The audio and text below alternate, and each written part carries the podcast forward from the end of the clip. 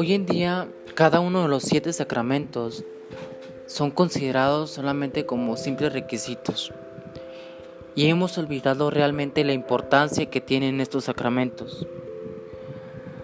La importancia del por qué nos bautizamos, la importancia del por qué recibimos la primera confesión, recibimos la primera comunión, nos confirmamos, nos casamos, la importancia que tiene la orden sacerdotal, la unción de los enfermos.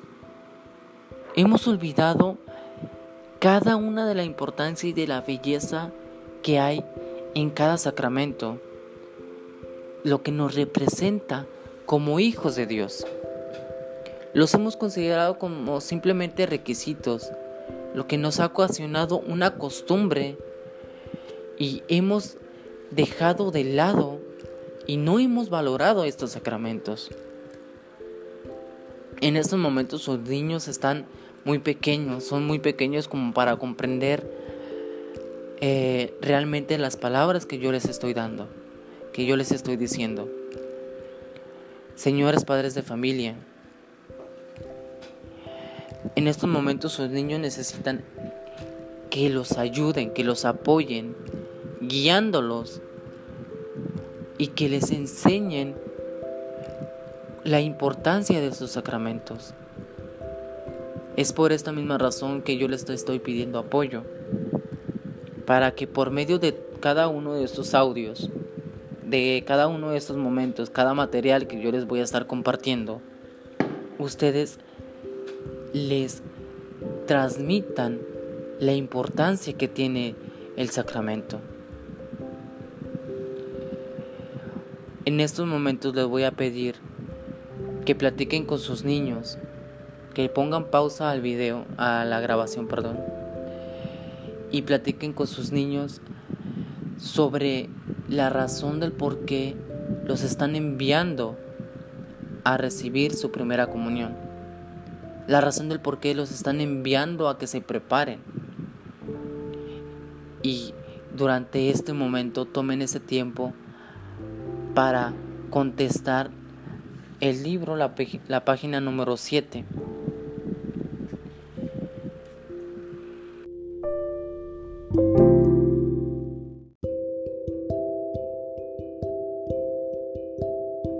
Después de que se hayan tomado ese tiempo para reflexionar con sus niños y que les hayan compartido la razón del por qué ustedes están dándoles, enviándolos, perdón, a recibir su primera comunión, es importante que entiendan una, una cosa y es que por medio de la primera comunión, más bien por medio de la comunión de la Eucaristía, nosotros estamos recibiendo a Cristo dentro de, nosotros, dentro de nuestro corazón. A Cristo mismo, la vida de Cristo. Como les comenté en un inicio, cada uno de los sacramentos tiene su importancia, tiene una esencia necesaria. Y esta importancia de la Eucaristía es que por medio de ella nosotros nos unimos a Cristo.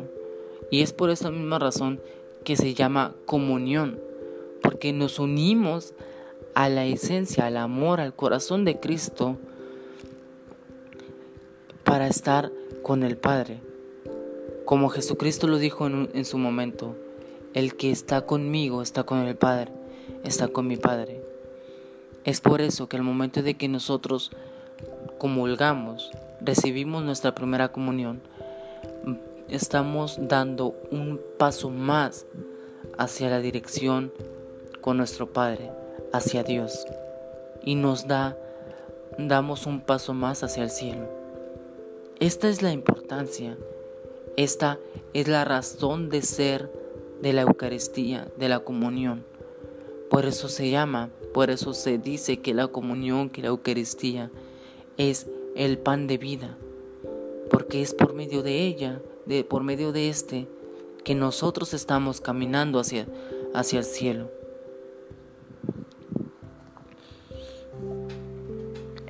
Pero no solo estamos recibiendo la Eucaristía, no solo estamos recibiendo a Jesucristo,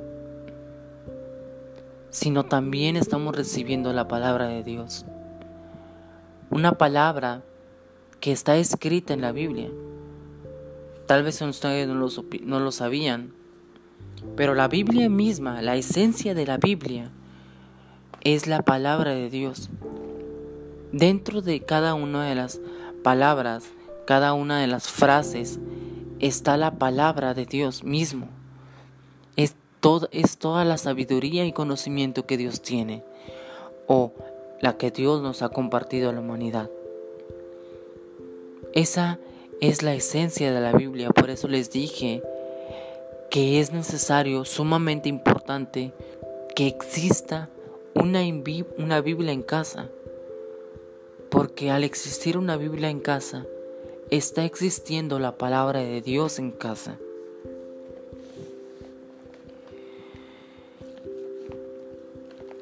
Dios y la palabra de Dios ha sido transmitida por los profetas, por hombres que estuvieron unidos a Dios, que en su momento estuvieron unidos al corazón de Dios, a un grado que Dios los consideró y los eligió para transmitir su palabra.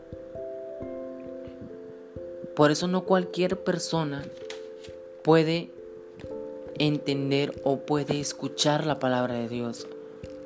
Cualquiera puede leer la Biblia, Cualquier hombre, cualquier mujer puede abrir, tener una Biblia en la mano y leerla y saber lo que tiene el contenido. Pero no cualquiera puede comprender lo que está escrito en la Biblia tal y como Dios lo ha destinado, tal y como Dios lo ha escrito. Por eso muchos interpretan la Biblia de maneras muy diferentes. Porque no todos están destinados o no todos tienen el corazón unido a Dios, enlazado a Cristo, para poder comprender un poco lo que dice la palabra de Dios.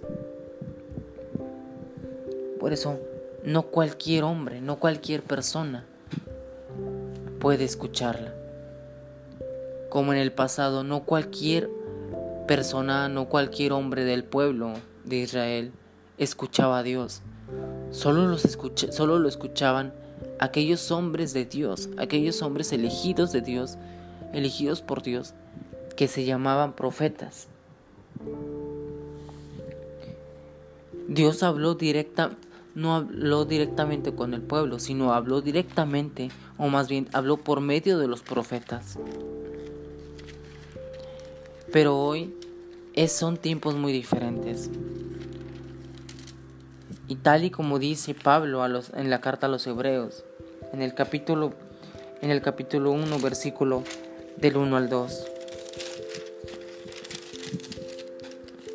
Muchas veces y de muchas maneras habló Dios antiguamente a nuestros antepasados por medio de los profetas.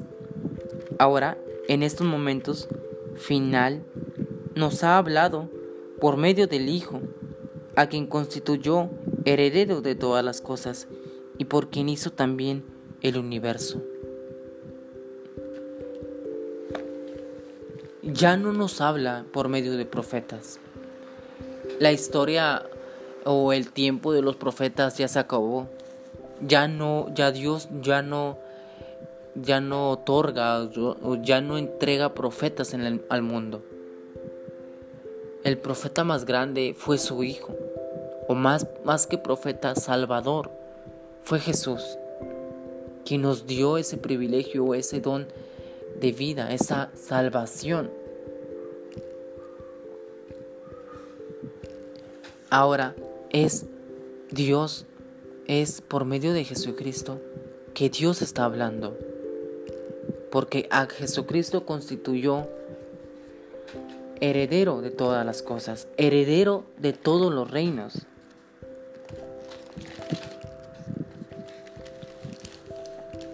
Y por tanto, aquellos que reciben la comunión, aquellos que comulgan y se unen al corazón de Cristo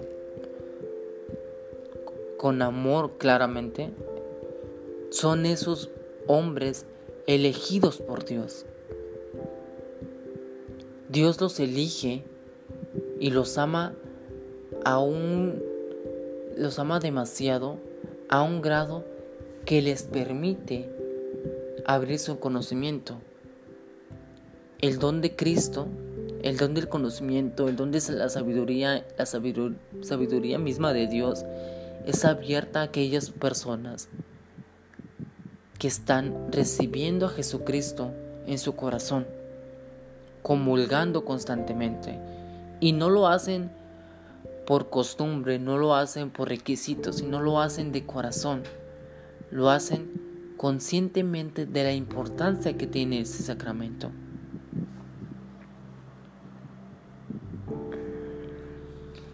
Y es por medio de ellos quien otorga su palabra. Y se preguntarán, cómo es la palabra de Dios, cómo es la palabra que Dios tiene.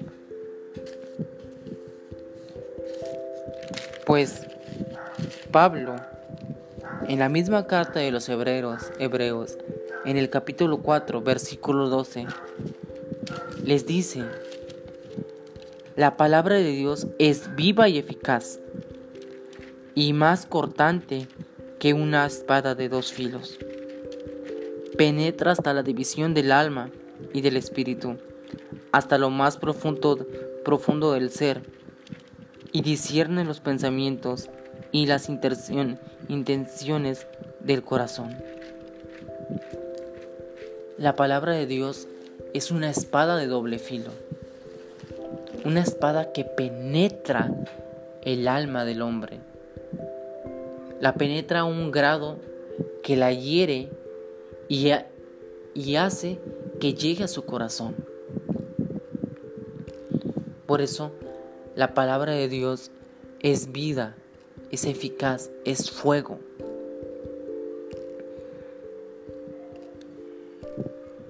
Y esa es la esencia de su palabra. Gracias a ella, nosotros tenemos vida. Hay una cuestión. Ya sabemos que su que no todos los hombres están o no todos los hombres escuchan la palabra de Dios, sino aquellos que permiten o que reciben la comunión con amor. Son aquellos quien reciben su palabra. También se sabe que su palabra, que la palabra de Dios es como fuego, es una espada de doble filo. Es poderosa, es fuerte.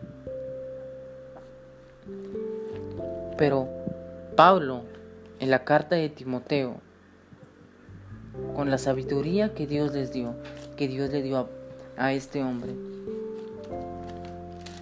nos dice, esta está, esta está en, el capítulo 4, en el capítulo 3, versículo 12, versículo 16 al, 16 al 17 de la, carta, de la segunda carta de Timoteo. Nos dice, toda escritura, escritura perdón, ha sido inspirada por Dios y es útil para enseñar, para persuadir, para corregir, para educar en la rectitud, a fin de que el hombre de Dios sea perfecto y esté preparado para hacer el bien. Esa espada de doble filo tiene el efecto tiene, o tiene la importancia de que busca siempre corregir, busca preparar al hombre, a la mujer, a ser santos, a ser hombres de bien. Esta es el, la esencia o ese es el objetivo que tiene su palabra. Esa es la razón del por qué Dios nos dejó la Biblia. Para prepararnos a ser hombres de bien, a ser hombres y mujeres de bien. Cada una de las cartas que tiene la palabra de Dios, cada una de las cartas que tiene la Biblia, cada uno de los libros que, que contiene esta Biblia, tiene sabiduría, contiene sabiduría. Y no es cualquier sabiduría, sino es la sabiduría misma de Dios. Y bien, con esto estaré finalizando este tema, estos dos temas. Y les voy a pedir realmente con mucha importancia, con mucho corazón, que transmitan un poco de la esencia que tiene tanto la palabra de Dios y la esencia que tiene recibir la Eucaristía. Si se habrán dado cuenta, al recibir la Eucaristía con amor, como tal y como debe de ser, con esa importancia, nosotros recibimos también la palabra de Dios, porque nos unimos a Cristo. Bien, eh, espero que tengan, pasen un buen fin de semana y que Dios los bendiga.